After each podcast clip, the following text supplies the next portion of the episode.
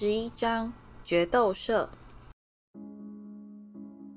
哈利在周日早上醒来时，看到室内充满了明亮的冬日阳光，而他的手臂骨头虽然已经完全长好，但感觉还是非常僵硬。他连忙坐起身来，伸长脖子望着柯林的病床，但那里就跟哈利自己昨天换睡衣时一样，床边围了一圈高高的布帘，什么也看不到。庞瑞夫人一发现他醒了，就急匆匆地端着早餐盘走过来，然后开始拉着哈利的臂膀手指弯来凹去，检查他的复原状况。完全好了，他说。哈利正在笨拙地用左手喝麦片粥。吃完早餐以后，你就可以走了。哈利尽快穿好衣服，立刻跑向葛莱芬多塔，急着想要把柯林和多比的事告诉妙丽和荣恩。但他们却不在那里，于是哈利又赶出去找他们，压抑的猜想他们到底会跑到什么地方，而且心里微微有些受伤的感觉。他们好像一点也不关心他的骨头长好了没有。哈利经过图书馆的时候，派西·卫斯理正好闲晃着走出来，心情显然比上次他们碰面时要好多了。哦，哈喽，哈利，他说。昨天你飞得真漂亮，真的是非常漂亮。学院杯积分目前是由葛莱芬多领先，你替我们赢了五十分。你有没有看到荣恩或是妙丽？哈利问道。没有，我没看到他们。派西脸上的笑容黯淡下来。我只希望荣恩现在不要又偷偷溜进另一间女生厕所。哈利努力挤出一阵干笑。等到派西的背影消失之后，就直接冲向爱哭鬼麦朵的洗手间。他完全想不通，荣恩和妙丽有什么理由要再跑到那个地方。但在确定飞七和机长们都不在附近之后，哈利一打开洗手间大门，就听到一间紧锁的厕所中传来他俩的声音。“是我。”他说，顺手关上洗手间的大门。厕所里面响起一阵当啷声，一阵溅水声。以及一声惊呼，而他看到妙丽的眼睛透过钥匙孔往外偷窥。哈利，他说：“你差点把我们给吓死，进来吧。你的手好了吗？”“好了。”哈利说，然后挤进那间厕所。马桶上搁着一个破旧的大斧，而根据斧下噼噼啪啪的声音判断，哈利知道他们在下面点了火。用魔法变出可以携带的防水火球，是妙丽的拿手绝招之一。我们本来要去找你，不过后来还是决定先开始调制变身水。荣恩说，而哈利再往里面挤了几寸，才好不容易把厕所门重新关上。我们觉得这里是最安全的地方。哈利开始告诉他们柯林的事，但妙丽却打断他的话：“这我们已经晓得了。”我们今天早上听到麦教授跟弗利维教授谈起这件事，那就是我们为什么决定尽快开始。我们越早从马粪的嘴里套出实话越好。荣恩厉声说：“你知道我是怎么想的吗？上次魁地奇比赛之后，他心里一直很不高兴，所以就故意拿科林来出气。另外还有一件事，哈利说，望着妙丽把一大捆结草撕成碎片，扔进大釜里去。”多比昨天半夜跑来找我。荣恩和妙丽惊讶地抬起头来。哈利把多比告诉他的事情，或者该说是不小心透露的事情，全都一五一十地转述给他们听。密室以前就有被打开过？妙丽问道。这样就对了。荣恩用一种得意洋洋的语气说：“那一定是鲁修斯·马粪，他以前在这里念书的时候打开了密室。”现在他又把打开房间的方法传授给他的宝贝拽哥，事情不是很明显吗？不过我真希望多比有告诉你，里面到底关了什么样的怪兽。我倒想知道，他怎么有办法在校园里偷偷摸摸到处乱晃，却从来没有被人发现过呢？说不定他可以隐形。妙丽说，顺手把水蛭按到釜底。要不然就是很会伪装，佯装成一副盔甲或是其他东西。我在书上看过有一种百变魔。你书看的太多了，妙丽。原文说：“把死掉的草精灵倒在府邸的水质上面。他把倒光的草精灵空袋揉成一团，转过头来望着哈利。所以说，原来是多比害我们没坐上火车，而且还让你摔断了手。他连连摇头。你知道吗，哈利？要是他再不停止这类想要救你一命的蠢花招，他迟早会把你给害死。到了星期一早上，科林·克利维受到攻击，并像死人一样躺在医院厢房的消息，立刻传遍了整个校园。学校里的气氛变得十分凝重，并出现各式各样的谣言。大家也不可避免地开始互相怀疑。一年级新生现在不管走到哪里，都是成群结队的紧紧粘在一起。害怕自己只要一落单，就会受到怪物的攻击。吉妮在上符咒课时，刚好坐在科林·克利维的隔壁。他现在的情绪显得非常不稳定，而哈利同时也感到，弗雷和乔治虽然努力逗他开心，但却完全用错了方法。他们两人轮流变成浑身是毛或是长满疥疮的恶心模样，在冷不防地从雕像后跳出来吓他。最后，派西终于忍无可忍，气得面红耳赤，破口大骂，表示要写信给卫斯理太太，告诉她今年晚上开始做噩梦，他们才停止这种淘气的举动。这段时间，学生们悄悄避开师长的耳目，在校园中刮起一阵买卖护身符、辟邪物与其他各类保护设施的热潮。奈威买了一个有强烈臭味的绿色大洋葱。一根紫水晶柱和一条腐烂的蝾螈尾巴，但买了以后，其他葛莱芬多男生却笑他多此一举，说他根本不会遇到危险，他是血统纯粹的巫师后代，绝不可能会受到攻击。他们第一个找上的就是飞机，奈威说，他的圆脸上写满了恐惧，而大家都晓得，我其实跟爆竹也没差多少。在十月的第二个礼拜，麦教授跟往常一样，过来登记决定留在学校过圣诞节的学生名单。哈利、荣恩和妙丽在他的单子上签了姓名。他们早就听说马芬今年要留下来过节，这个不寻常的可疑举动让他们感到又惊又喜。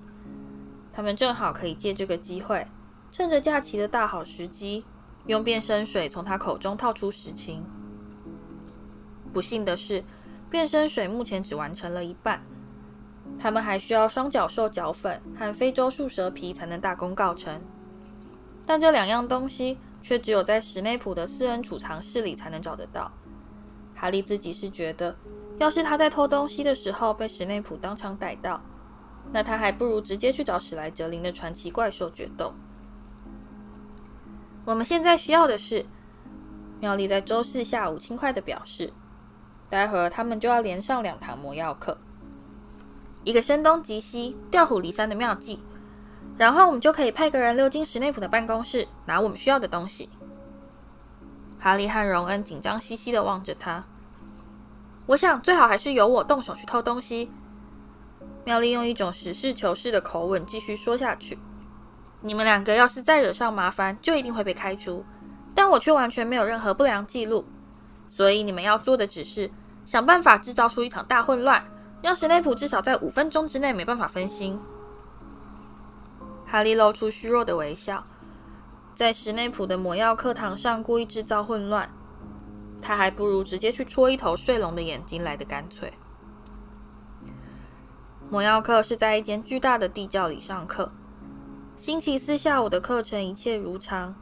书桌上放置着黄铜天平和一罐罐的药材，而二十个大斧在木头书桌间咕嘟咕嘟地冒着白烟。史内普在烟雾中来回搜寻，尖酸刻薄地批评葛莱芬多学生们的表现，让史莱哲林学生们乐得痴痴窃笑。史内普最偏爱的学生拽哥马粪，一直故意把河豚眼睛弹到哈利和荣恩身上，但他俩知道，只要自己一开始反击，甚至连声不公平都来不及说，就立刻会被罚劳动服务。哈利知道他的膨胀容易调得太稀了，但现在他心里却挂念着更重要的事情。他正在等妙丽的信号，甚至连史内普停下来嘲笑他的容易稀得像清水时，他也只是把这些话当作耳边风。等到史内普掉头离开，走过去用凶样吓奈威时，妙丽才迎上哈利的目光，微微点了点头。哈利连忙蹲下身来，躲到他的大斧后面，从口袋中掏出一个弗雷的菲利烟火，飞快地用魔杖轻戳了一下，烟火开始发出嘶嘶滋滋的声音。哈利知道他现在是分秒必争，于是他站起身来，瞄准方向。把烟火抛向空中，烟火正中目标，不偏不倚地落入高尔的大斧。高尔的魔药“砰”的一声爆炸，溅得到处都是。被膨胀药水溅到的人立刻发出凄厉的惨叫。马份的脸上沾到一些，才一眨眼，他的鼻子就胀得跟气球一样大。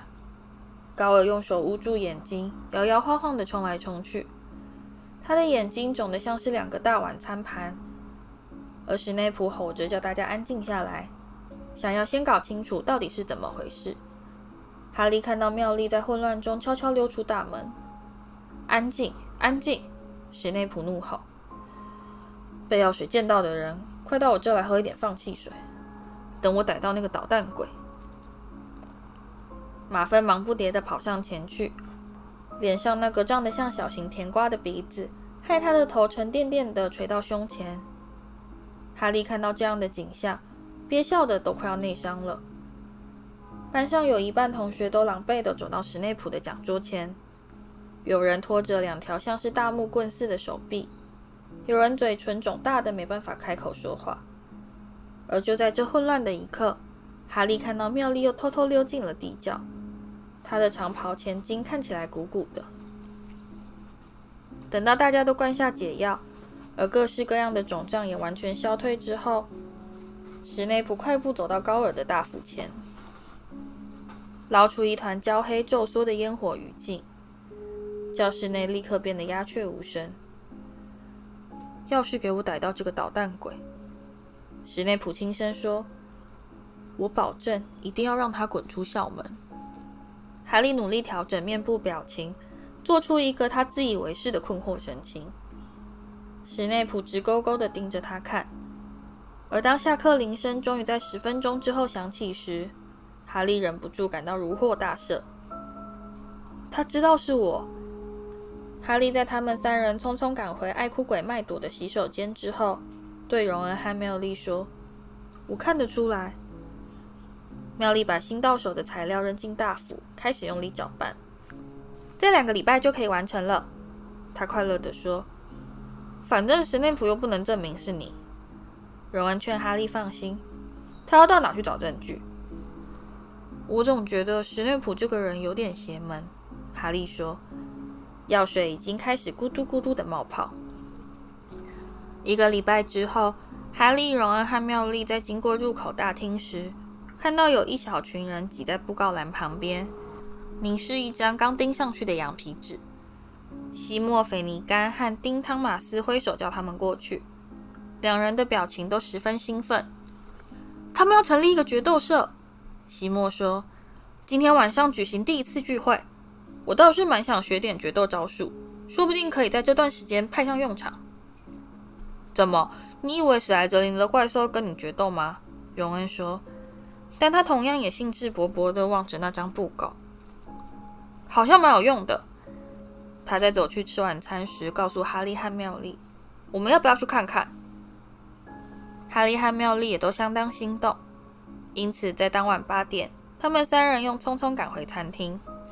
长餐桌已经失去踪影，而墙边出现一座上方漂浮着数千支明亮蜡烛的金色舞台。天花板又再度变成一片漆黑的天鹅绒，而全校大半学生似乎都挤到了这里。他们手里拿着魔杖，表情显得非常兴奋。不知道要找谁来教我们？苗丽说。他们三人侧身挤过喧哗的人群。我听说弗利文年轻的时候是个决斗高手，说不定是他。只要不是……哈利还来不及说完，就忍不住发出一声呻吟。吉德罗·洛哈大步踏上舞台，一袭深紫色长袍使他显得格外华丽耀眼，而跟在后面的正是中年一身黑的史内普。洛哈挥手示意大家安静下来，并大声喊道：“围过来，围过来！大家都听得见吗？你们全都听得清楚我的声音吗？非常好。现在请听我说，邓布利多教授已批准我成立这个小小的决斗社，让我为大家提供有用的训练，这样你们在有需要的时候才能像我一样。”在面对无数大小惊险事件时，都有足够的能力来保护自己。至于我个人冒险史的完整细节，请大家参阅我所有已出版的著作。让我在此为大家介绍我的助手史内普教授。洛哈说，脸上绽放出一个灿烂的笑容。他跟我说，他自己也懂得一点点的决斗技巧，而且在我们正式开始之前，他愿意冒险来协助我进行一场示范演出。现在听我说。我可不想让你们这些孩子们担心。在我对付过他以后，你们还是可以保有你们的魔药学老师，千万不要害怕。让他们两个同归于尽，不是更好吗？荣恩附在哈利耳边说。史内普的上唇抿了起来。哈利真不晓得洛哈现在怎么还笑得出来。要是史内普像这样盯着他的话，他早就吓得落荒而逃，跑得越远越好。洛哈和史内普转过身来，面对面的彼此鞠躬行礼。至少洛哈这方面是没有失礼。他挥动双手，摆出漂亮花俏的鞠躬姿势。但史内普却只是暴躁地猛点了一下头。然后他们用握剑的姿势将魔杖举向前方。大家现在看到，我们摆出恭敬的决战姿势，举起我们的魔杖。洛哈告诉沉默的群众。在我数到三的时候，我们将会开始施展我们的第一个符咒。当然啦，我们两个都无意杀死对方。这我可不敢确定。哈利喃喃自语，望着史内普，露出他的森森白牙。一、二、三。他们两人同时舞动魔杖，挥到肩膀上方。史内普喊道：“去去，武器走！”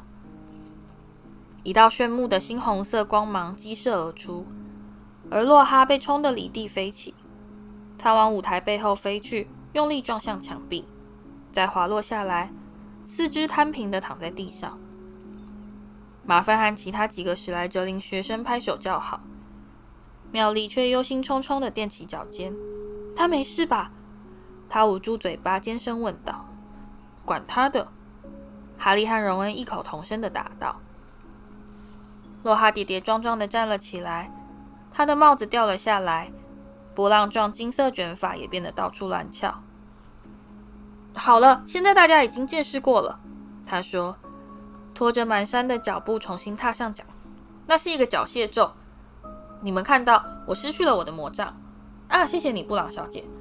没错，用这个符咒来对大家示范演出，真的是非常棒的念头，史内普教授。不过，希望你不要介意我这么说。你的准备动作太明显了。让我一眼就看出你打算施展这个符咒，我要阻止你可说是易如反掌。不过我想让他们见识一下，也是很有帮助的。史内普现在看起来简直想要杀人，洛哈可能也注意到了，因为他连忙改口说：“示范到此结束，我现在要走下讲台替大家进行分组。史内普教授，是不是也能请你帮忙我？”他们走入人群，开始替学生们分组配对。洛哈把奈威和贾斯汀配成一组，但史内普却直接走向哈利和荣恩。我想，现在该是拆开这对梦幻组合的时候了。他讥嘲地说：“荣恩，你跟西莫一组。”哈利波特。哈利下意识地走向妙丽。我可不这么想。史内普冷笑地说：“马芬先生，过来吧。”让我们看看你要怎么对付这位鼎鼎大名的哈利波特。而妙丽小姐你呢？你跟布洛德小姐一组。马芬大摇大摆地走过来，脸上挂着不怀好意的假笑。一名史莱哲林女生紧跟在后面，她的长相让哈利联想起他在与巫婆共度假期中看到的一张照片。她看起来壮硕而呆板。厚重的下巴夸张地突出，妙丽胆怯地朝他微微一笑，但他却完全没有反应。面对你的伙伴，洛哈喊道，并重新踏上讲台。然后鞠躬行礼。哈利和马份只微微低了一下头，眼睛一直紧盯着对方的面孔。魔杖就定位，洛哈喊道：“在我数到三的时候，施展你的符咒来解除对手的武装，只能解除武装。我们不希望出现任何意外。一、二、三。”哈利将魔杖挥到肩膀上方，但马粪在才数到二的时候，就冷不防发动攻击。哈利被符咒狠狠击中，感到头上好像是被一个大炖锅用力敲了一下。他头昏眼花地摇晃了一会儿，但除此之外似乎并无大碍。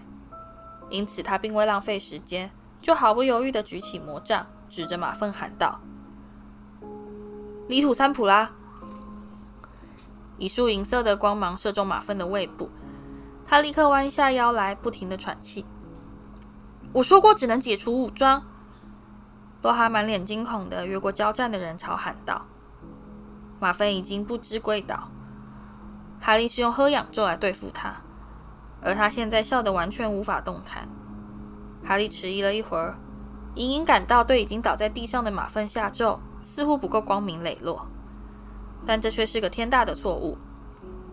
马芬大口大口地喘气，举起魔杖指着哈利的膝盖，努力挤出一句。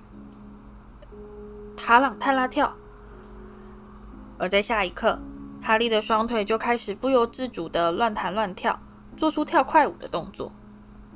住手！快住手！洛哈尖叫，但史内普却已出面掌控全局。直指魔咒消！他吼道。哈利的双腿停止跳舞，马份也不再狂笑，两人终于可以抬起头来。眼前的景象笼罩着一层淡绿色的烟雾。麦威和贾斯汀平躺在地上，累得连连喘气。荣恩扶着面如死灰的西莫，为他秀逗魔杖干的好事连连道歉。但妙丽和米蒂森·布洛德却依然在缠斗不休。米莉森紧夹住妙丽的头，害妙丽痛得轻声哭泣。他们两人的魔杖都被搁在地上。哈利跳上前去。用力把米莉森拉开，这实在是相当困难。他的块头比哈利大多了。天哪，我的天哪！洛哈说，开始连走带跳地穿越人群，一一检视这场决斗所造成的后果。起来吧，麦米兰，小心点。法赛特小姐，用力按住，很快就会止血了。我想，我最好是赶快教教大家该怎样封锁住不怀好意的符咒。洛哈站在餐厅中间说，神情显得十分狼狈。他飞快地瞄了史内普一眼，看到那对黑眼睛发出异样的光芒，就连忙把视线转开。让我们征求一组自愿示范的伙伴。呃，奈威和贾斯汀，你们两位可以吗？我认为这不是个好主意，洛哈教授。史内普说，他像一只邪恶大蝙蝠似的滑行过来。奈威这家伙，就算是施展最简单的符咒，也有办法惹出一场大祸。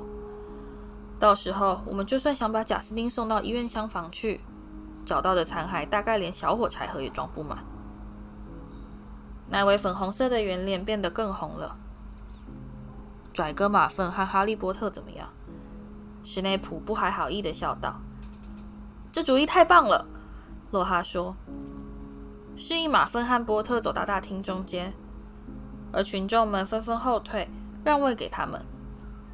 现在听我说，哈利，洛哈说，在拽哥用魔杖指着你的时候，你就这样做。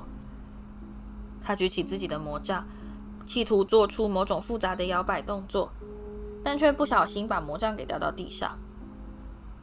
洛哈连忙捡起魔杖，说：“哇，我的魔杖有点兴奋过度啦。”史内普在一旁露出得意的笑容。史内普走到马份身边，弯下腰来，附在他耳边说了几句悄悄话。马份同样也露出得意的笑容。哈利紧张地抬头望着洛哈，说：“教授，你能不能再对我示范一次那个封锁咒？”怕了吗？马芬刻意压低声音，因此洛哈并没有听见他的话。没那么容易。哈利从齿缝中蹦出一句。洛哈愉快地拍拍哈利的肩膀，照我那样做就行了。”哈利，哪样做？丢掉魔杖吗？但洛哈假装没听见。三、二、一，开始！他喊道。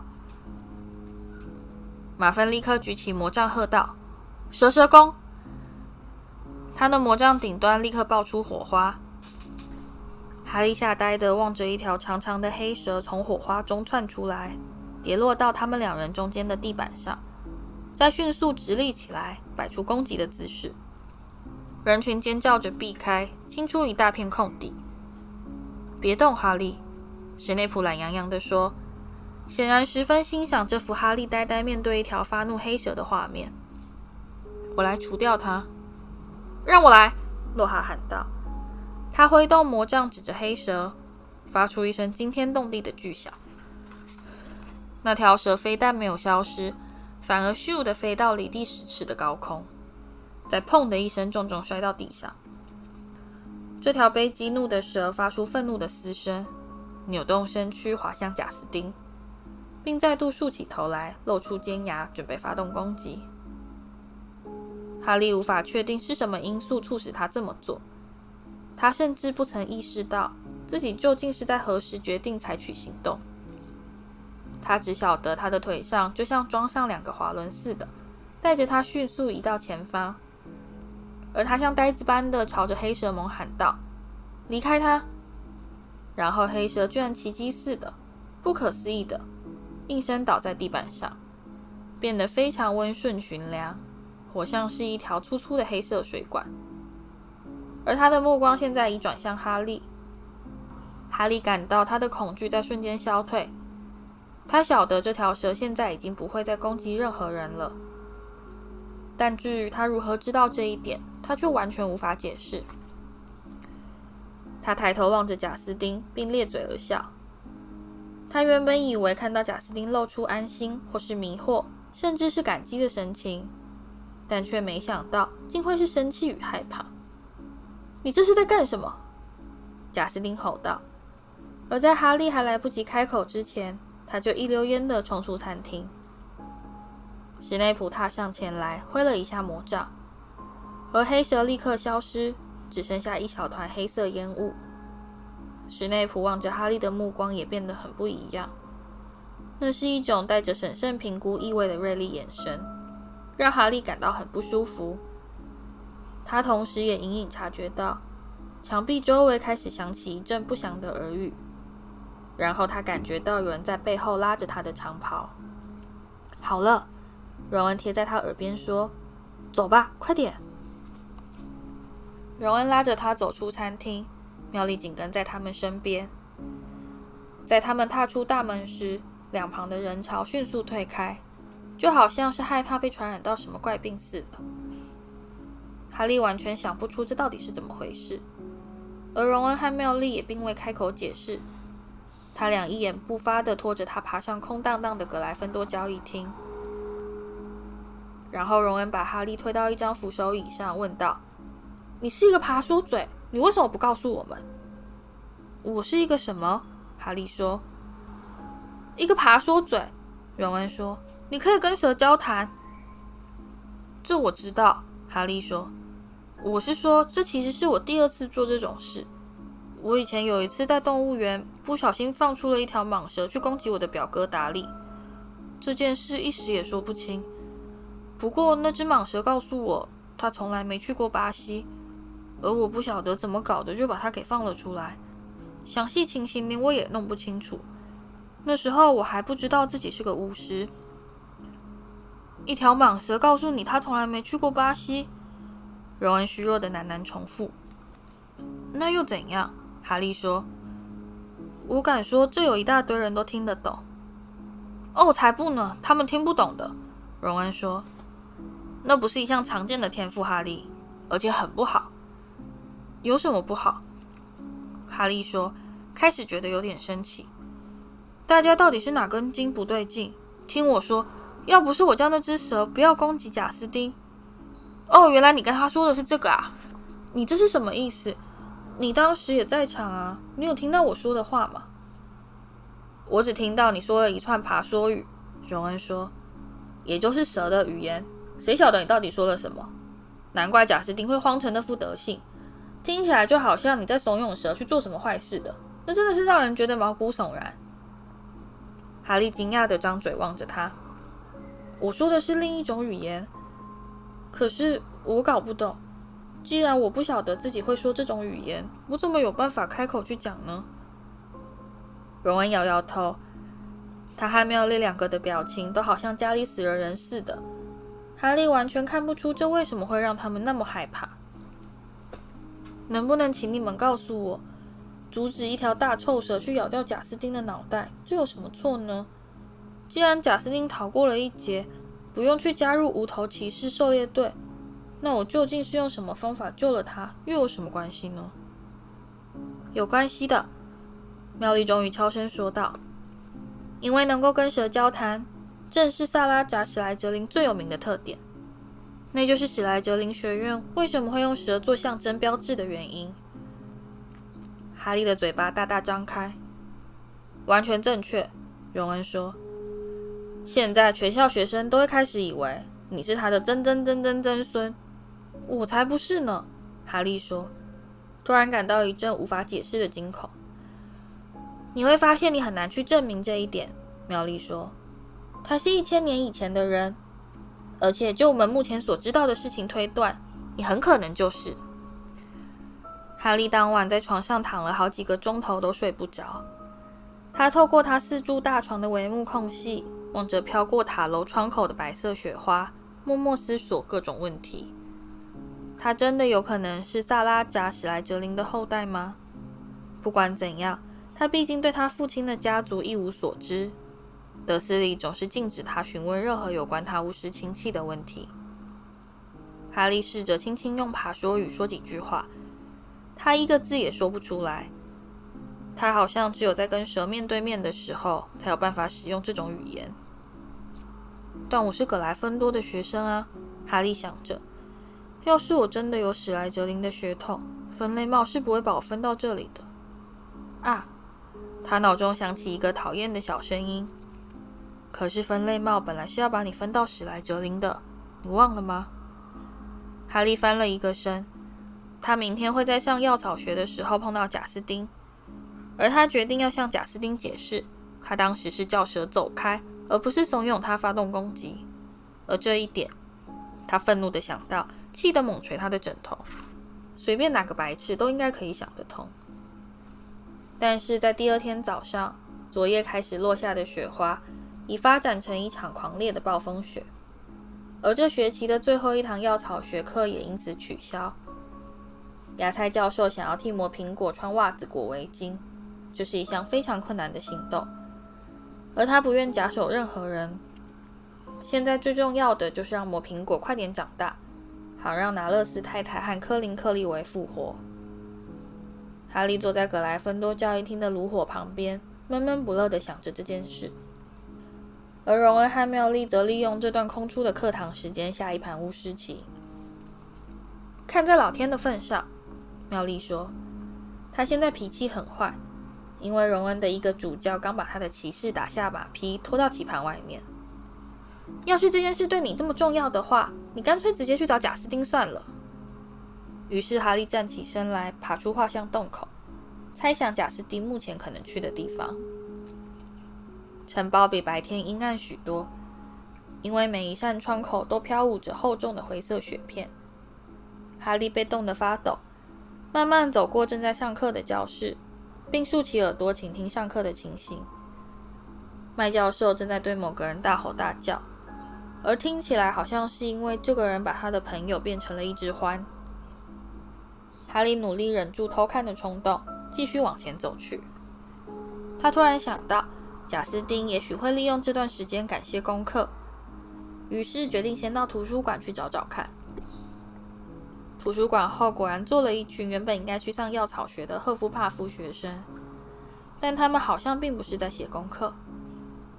哈利站在两排又高又长的书架中间望过去，可以看到他们的头紧紧凑在一起，似乎正在进行热烈的讨论。他看不清贾斯汀是不是也在那里。就在他朝他们走去的时候，一些话语飘进了他的耳中。使他连忙停下脚步，躲在隐形书区静静倾听。所以呢，一个肥壮的男孩正在说：“我叫贾斯汀躲在我们寝室里，不要出来。我的意思是，如果波特已经把他列为下一个目标，那他这阵子最好还是不要露面的好。当然啦，自从贾斯汀自己说溜了嘴，对哈利透露他是麻瓜后代之后，他就知道这一类的事迟早都会发生。贾斯汀明明白白地告诉哈利，他差点就要去伊顿中学念书了。”这可不是一件你可以随便拿来跟史莱哲林传人炫耀的事，你们说对不对？那么你是真的认为那就是哈利喽，安妮？一个绑两条辫子的金发女孩不安地问道。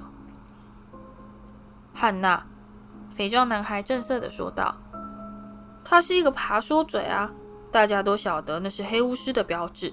你听过有哪个正派巫师可以跟蛇说话吗？史莱哲林自己就有个外号叫蛇舌头。”听完之后，群众一片哗然，而安妮继续说下去：“还记得墙上的字迹写了什么吗？传人的仇敌，当心了！哈利跟飞机起了一些冲突，接着飞机的猫就受到攻击。那个一年级新生科林在魁地奇比赛的时候惹毛了哈利，拍了几张他躺在泥巴里的狼狈照片。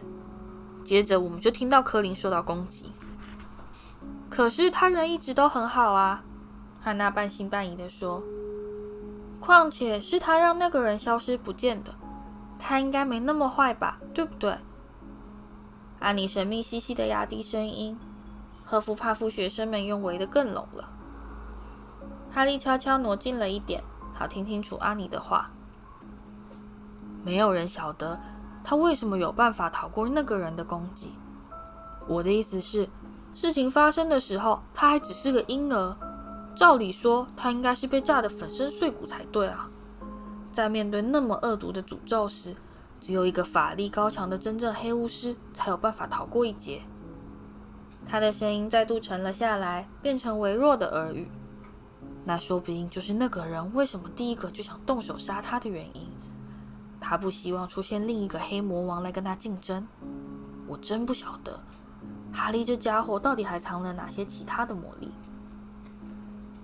哈利再也听不下去了，他大声清清喉咙，从书架后面走了出来。如果他不是这么愤怒的话，他就会发现眼前的画面其实相当滑稽。赫夫帕夫学生们一看到他，所有人就好像全都突然被石化，而阿尼的脸也立刻失去了血色。“哈喽，哈利说：“我要找贾斯汀·方列里。”赫夫帕夫学生们最大的恐惧显然已得到了证实，他们全都满脸惊恐地望着阿尼。“你要找他干什么？”阿尼用颤抖的声音问道。“我想要跟他解释关于决斗社那只蛇的真正情形。”哈利说。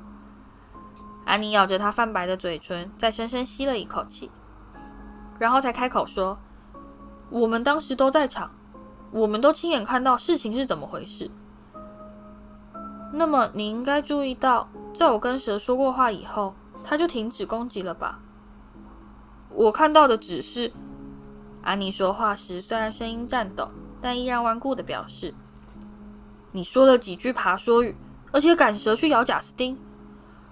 我才没有赶蛇去咬他呢。”哈利说，气得连声音都抖了。我连碰都没碰他一下。你只是不小心失手罢了。阿尼说。顺便告诉你一声，他急急加上一句：“你要是想调查我的家族血统，我们家祖宗八代全都货真价实的女巫跟巫师，我的血统就跟大家一样纯粹，所以我才懒得管你是什么血统。”哈利恶狠狠地说：“我有什么理由要去攻击麻瓜后代？我听说你非常恨那些跟你住在一起的麻瓜。”安妮立刻答道。跟德思礼家的人住在一起，要不去恨他们是完全不可能的。哈利说：“我倒想让你自己去试试看。”他转过身来，头也不回地冲出大厅，使得正在擦拭一本大符咒书镀金封面的平斯夫人用谴责的目光狠狠瞪了他一眼。哈利沿着走廊盲目的往前疾走，在盛怒中几乎没有注意到自己走到了什么地方。最后，他一头撞上某个高大坚固的东西，害他整个身子猛然弹向后方，撞到了墙上。哦，哈喽，海格。哈利抬起头来说：“海格的脸孔被一顶沾满雪花的羊毛保暖头巾给完全遮住。但根据那披着鼹鼠皮外套、填满大半个走廊的庞然巨躯推断，这除了他之外不会有别人。”他戴着手套的巨掌拎着一只死雄鸡。“没事吧，哈利？”他一把扯下保暖头巾，好开口跟哈利说话。“你怎么没去上课呢？”停课。哈利站起身来说：“你跑到这来做什么？”海格举起那只软趴趴的雄鸡。“这是这学期第二只被杀的。”他解释道。“凶手不是狐狸，也不像是会吸血的妖怪。我要请校长准我在基隆附近下个符咒。”他皱起带沾满雪花的粗浓眉，仔细打量着哈利。“你真的没事吧？你看起来好像很生气，而且有心事。”哈利实在没心情去重复阿尼和其他赫夫帕夫学生们刚才说的话。没什么，他说。我得走了，海格。下一堂是变形课，我要先上楼去拿课本。他往前走去，心里仍在挂念着阿尼刚才说的话。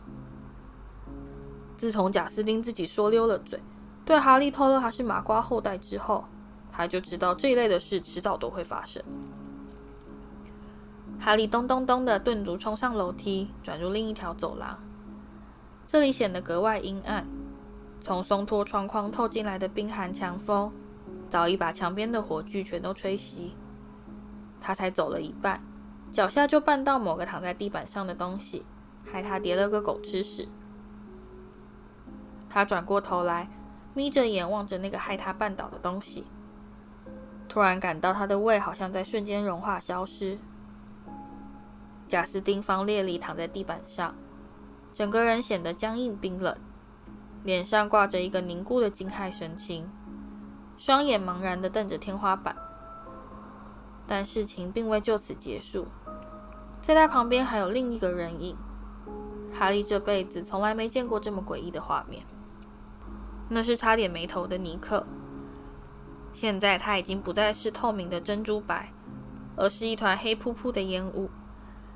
他一动也不动地平躺漂浮在离地六寸的半空中，整个头掉落下来悬挂在脖子上，脸上也挂着跟贾斯汀一模一样的惊骇神情。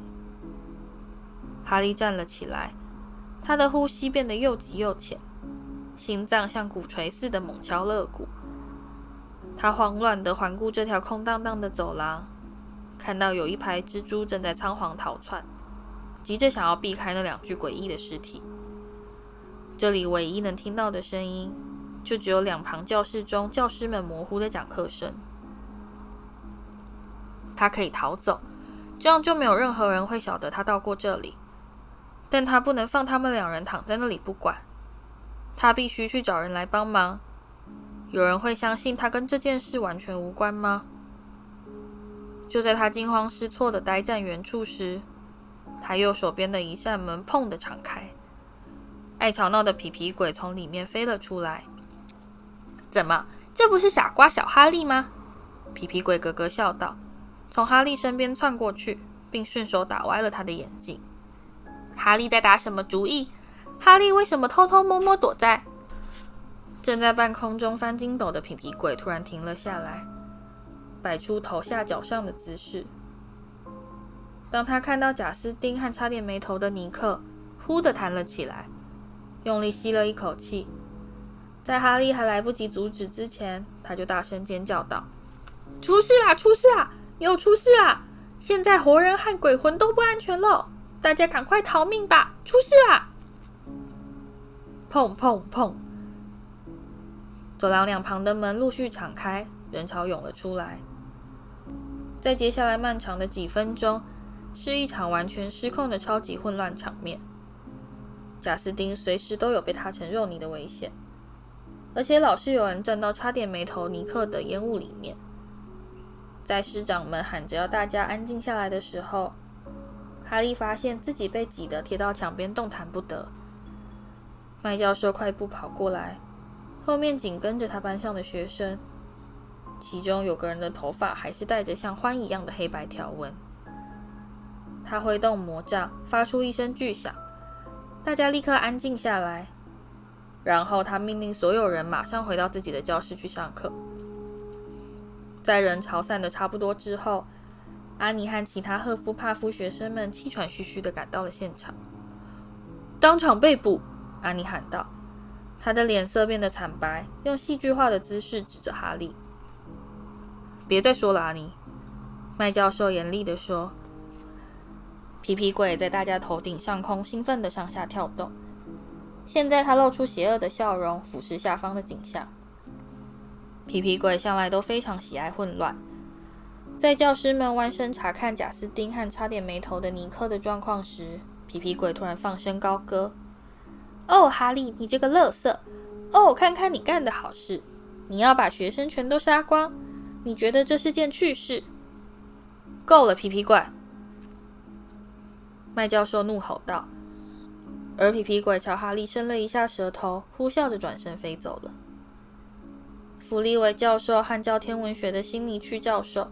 一起把贾斯汀抬到医院厢房，但好像没有人晓得该拿差点没头的尼克怎么办。最后，麦教授用魔法凭空变出了一把大扇子，他把扇子交给阿尼，吩咐他把差点没头的尼克扇到楼上去。阿尼听从指示，用扇子扇着像条安静黑气垫船似的差点没头的尼克向前走去。现在只剩下哈利和麦教授两个人。跟我来，哈利。他说：“教授。”哈利立刻说：“我发誓，我绝对没有。这件事我已经处理不了了。”哈利，麦教授断然答道。他们一言不发地绕过一个转角，然后他在一个又大又丑的石像鬼前停下脚步。柠檬雪宝，他说：“这显然是一个通关密语，因为那个石像鬼突然活了过来，并跳到一旁。”而他后面的墙壁也裂成了两半。哈利虽然非常害怕即将到来的一切，但眼前的景象依然让他看得目瞪口呆。墙壁后面有一列不断向上移动的螺旋梯，看起来就像是一条超长的电动手扶梯。哈利和麦教授踏上楼梯时，他听到背后的墙壁“砰”的一声再度紧闭。他们绕着圆圈不断向上攀升。升得越来越高，最后开始感到微微晕眩的哈利，终于看到前方出现了一扇光泽闪亮的橡木大门，上面有一个狮身鸟首怪兽形状的黄铜敲门铁。他知道他被带到了哪里，这必然就是邓布利多住的地方。